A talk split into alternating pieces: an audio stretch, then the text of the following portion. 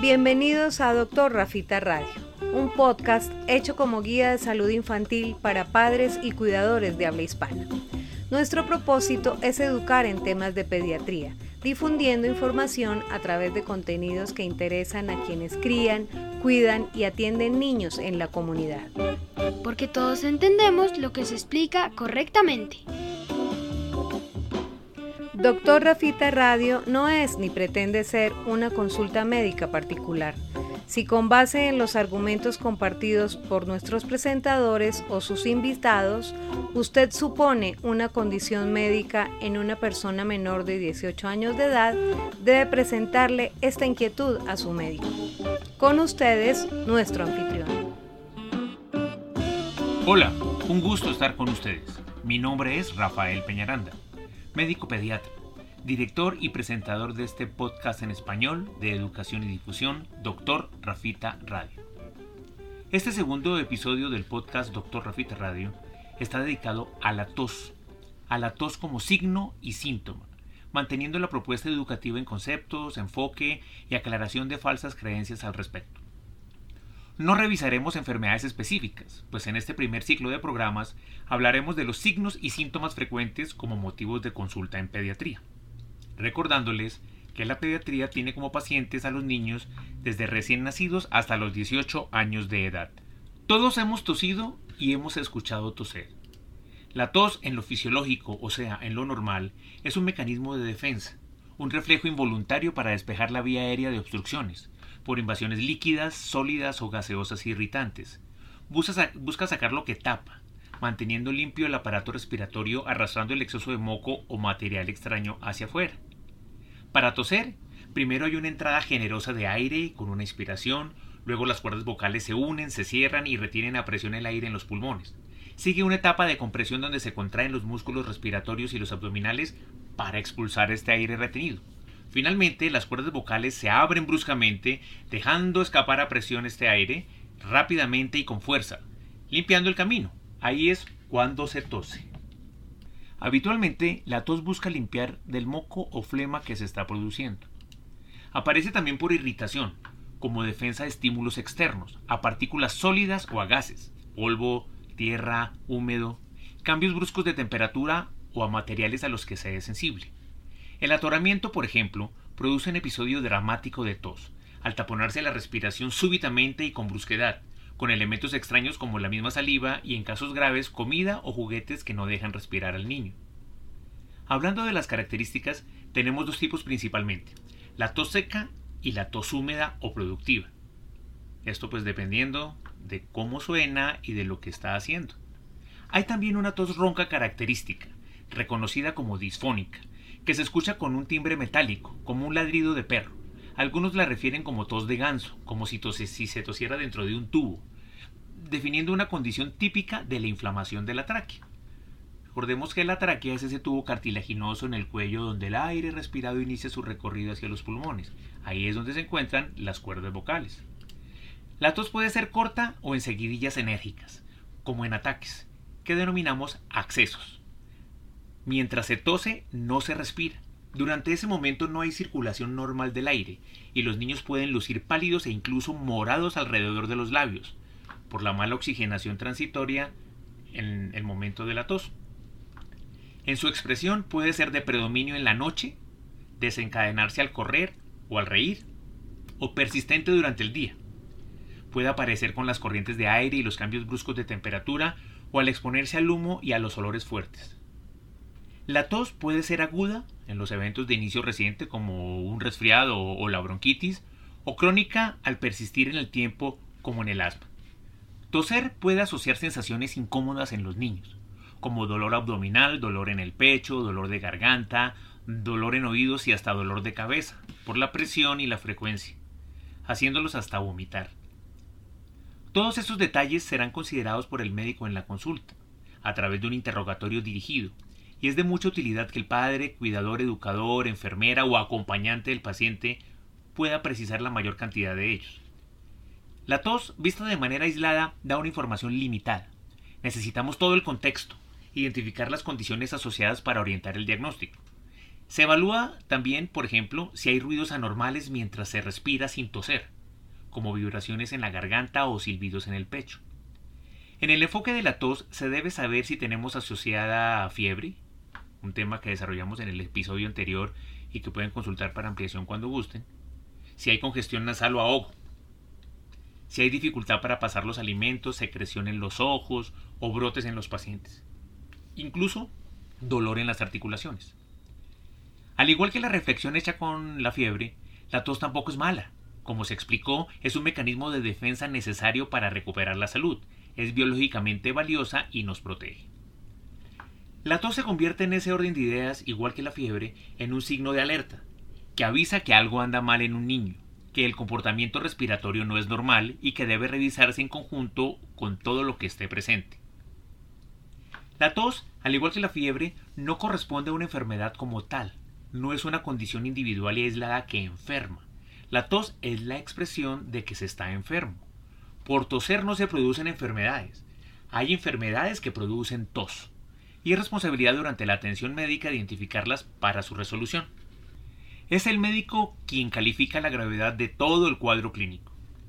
En el enfoque de la gravedad de lo que produce la tos, es prioritario determinar si existe esfuerzo para respirar, si hay ahogo persistente, un aspecto cansado del niño, con sed de aire y respirando rápido, con fatiga, supone algo grave. Lucir cansado, marcando los músculos en su pecho, por debajo o entre las costillas e incluso en el cuello, muestra una evidente incomodidad para mover el aire. Esto es lo que llamamos dificultad respiratoria, y es la principal emergencia en los niños que tosen. Estos pacientes requieren atención médica inmediata. Es una urgencia atenderlos lo más pronto posible. En pediatría es fundamental establecer en qué grupo de pacientes está nuestro niño, buscando el origen del problema que produce la tos, como puede ser algo infeccioso, tal cual un resfriado, la bronquiolitis, la bronquitis, la neumonía, la tosferina o la laringotraqueitis, o ser algo irritativo, alérgico incluso, como en la hiperreactividad bronquial, en el asma, la alergia a algunos alimentos o el mismo reflujo gastroesofágico que es una condición en niños pequeños donde se escapa involuntariamente el contenido del estómago hacia la boca y en ocasiones lastima la vía aérea superior. Los niños mayores pueden escupir el moco que mueven, y esto dar información por el aspecto que tienen estas secreciones que se expulsan, generando alerta ante la presencia de sangre o pus, por ejemplo, en condiciones más serias. Este elemento aporta al enfoque de la tos y se llama expectoración siendo la expulsión final del moco que se está limpiando como propósito del toser. Pero los menores de 3 años no saben expectorar. No lo hacen efectivamente y acaban por deglutir y comerse todas esas secreciones mucoides que la tos desplaza hacia arriba. Así llegan al estómago, son inactivadas y digeridas y siguen el proceso normal. Como decíamos al inicio, la fuerza al toser puede hacer vomitar a los pacientes, por la presión del abdomen que se usa, y encontramos la descripción de que hay mucha flema en lo que se vomita, refiriendo que el aspecto del expulsado es francamente mocoso y pegajoso. Con toda esta información iniciemos a aclarar las creencias equivocadas alrededor. Algunos padres o cuidadores suponen que vomitar las flemas es prudente, que es beneficioso, que es favorable sacar todo ese moco comido vomitándolo, la realidad es que eso no aporta a la mejoría. Como ya habrán deducido, el moco es un estorbo peligroso tapando las vías respiratorias donde se produce. Pero cuando éste llega al estómago, pues ya no está en la vía respiratoria, ya no es un estorbo peligroso para la respiración. Ahora está en el aparato digestivo y no tiene ninguna ventaja vomitarlo o no. Además, que vomitar es una experiencia horrible. Por eso es un error llegar incluso a inducir el vómito en los niños para producir un descanso botando el moco. Mientras está enfermo, el moco se produce todo el tiempo. Se mueve, se acomoda, se come o se escupe. No es cierto el creer que la secreción que obstruye la nariz, la garganta o los bronquios es la misma desde el primer día de la enfermedad, y que el niño no se mejora porque no se le ha sacado ese único tapón que tiene pegado en alguna parte. El moco es nuevo cada día y cumple su misión. La idea de que los niños pequeños con enfermedad respiratoria deben ayudarse a toser con terapias respiratorias contratadas o el uso de nebulizadores comprados y manejados libremente en la casa no es prudente. Esto puede enredar a los pacientes y favorecer además la infección.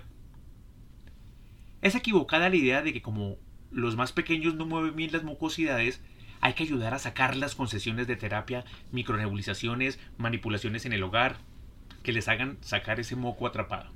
Es en la consulta médica donde se decide lo que más le conviene a un niño según sus necesidades, donde se planea el tratamiento. La tos en un niño puede llegar a ser angustiante, y los cuidadores tratan de asistirlos en esos momentos. Una recomendación es dejar que el paciente tosa, que haga el esfuerzo de toser, brindando en bebés posiciones con la cabeza levantada, sin colocarlos boca abajo ni parados de cabeza por el afán de ayudar. Golpear la espalda de los niños para que tosan mejor es un error, que incluso puede lastimar los pulmones que están llenos de aire a presión. Acompáñenlos a toser sin lastimarlos, animando a los grandes a hacerlo con fuerza y efectividad. Otra situación sin razón y equivocada en su concepto, que parte de una creencia sin reflexión, es la ayuda que suponen brindan los cuidadores cuando un bebé tiene episodios de tos y le soplan desesperadamente la cabeza. Porque se cree que a esa edad se respira también por ahí, por la cabeza. Los niños pequeños, desde recién nacidos y hasta casi el año de edad, tienen los huesos del cráneo en proceso de cierre, y la parte superior luce como abierta con una membrana que pareciera además moverse al respirar. Esta es la fontanela superior, que popularmente se denomina mollera que está abierta al nacer y se va sellando con el crecimiento. Bajo este espacio está el cerebro, y no está conectada con los pulmones o el corazón. Por ahí no se toma aire. Las personas no respiran por ahí en ningún momento de la vida.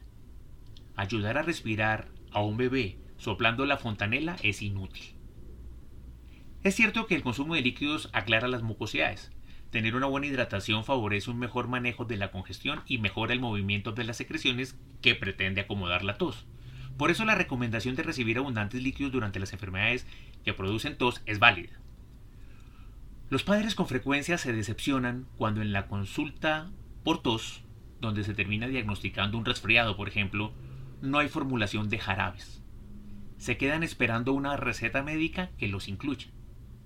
Hay un arraigo popular casi ancestral de que la tos se cura con jarabes, con productos líquidos, densos, bebibles, de venta en droguerías y farmacias, que prometen unos hacer más fácil la expulsión del moco adelgazándolo y desprendiéndolo con suavidad, y otros desapareciéndolo, quitando así la tos y curando al paciente. Los jarabes para la tos no hacen lo que la gente cree. Hay una sobrevaloración de sus efectos. No son tóxicos ni se pueden considerar malos, pero los cuidadores suponen resultados casi mágicos con su uso, esperando que un jarabe le resuelva la tos al niño. Algunos jarabes tienen origen natural, usando el propóleo, la jalea real o el sauco en su preparación. No se consideran que hagan daño, pero hacen muy poco frente a lo que prometen.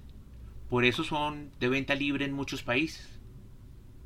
Pero ojo, no todos son tan simples o inofensivos. Hay jarabes para la tos hechos con fármacos, con productos químicos que a veces traen efectos indeseables como aumento del sueño en los niños, agitación, palpitaciones, molestias digestivas. La preparación doméstica de mezclas bebibles para la tos que incluyen naranja, cebolla, ajo, anís o eucalipto no cambian el comportamiento de la tos ni resuelven las enfermedades que la producen. Por eso, con esta información, la recomendación es no le dé nada a un niño que no le haya formulado el médico. Sin embargo, vean que el uso de miel de abejas sí ha demostrado mejorar el síntoma de la tos. No porque la miel tenga componentes especiales que se absorben y que por la sangre lleguen a la garganta o al pulmón y sanen, no. Su efecto es local. Una cucharada de miel de abejas genera una capa como un barniz en la faringe, que se mantiene y alivia la irritación del toser disminuyendo el reflejo y por tanto la frecuencia. Aclara hasta la voz. La miel de abejas no está recomendada en niños menores de 2 años. O sea, no es un recurso para bebés. Ni está considerada en pacientes con diabetes ni para los que son alérgicos a la miel, por supuesto.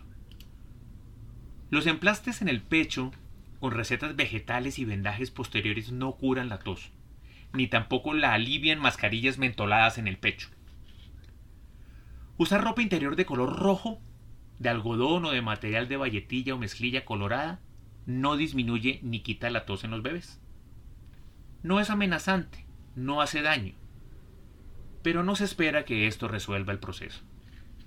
En el acto de abrigar, que es beneficioso, cualquier color sirve, pero si exageramos en el abrigo, el sobrecalentamiento en los bebés puede simular fiebre y confundir al médico cuando hace su consulta. La tos tiene una razón, un origen.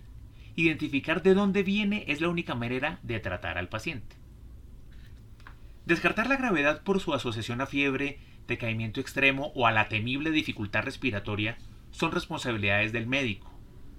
Claro, usted debe llevar al paciente al consultorio o a la sala de emergencias para que el médico pueda hacer su trabajo. Los niños se pueden, se deben bañar durante las etapas de enfermedades con tos. La limpieza diaria es parte del mantenimiento higiénico de quienes tienen tos por alguna razón.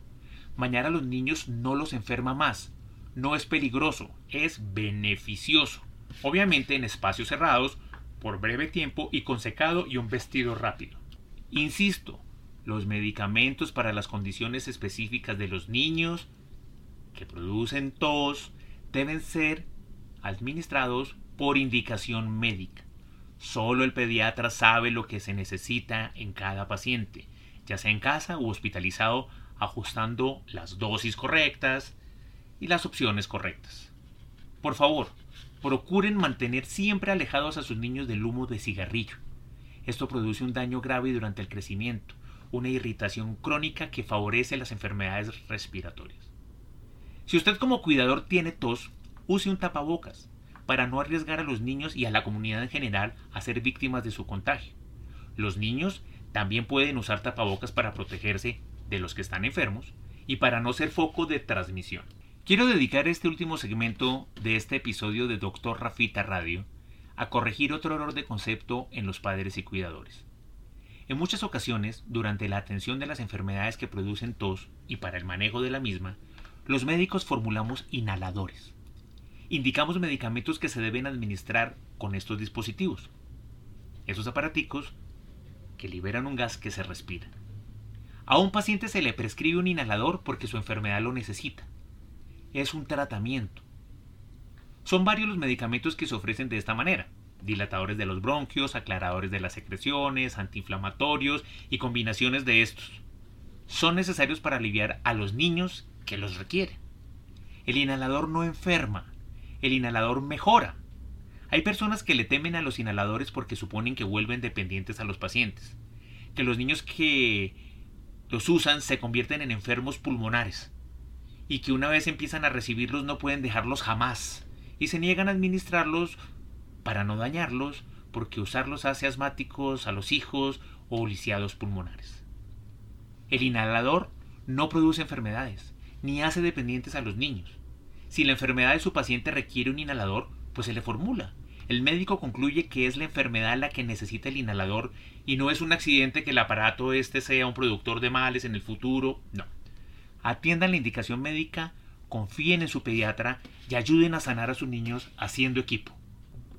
En nuestra próxima emisión de Doctor Rafita Radio hablaremos del vómito, continuando el recorrido por los síntomas frecuentes de las enfermedades en la infancia, aprendiendo correctamente sobre él, resolviendo dudas y corrigiendo las falsas creencias a su alrededor.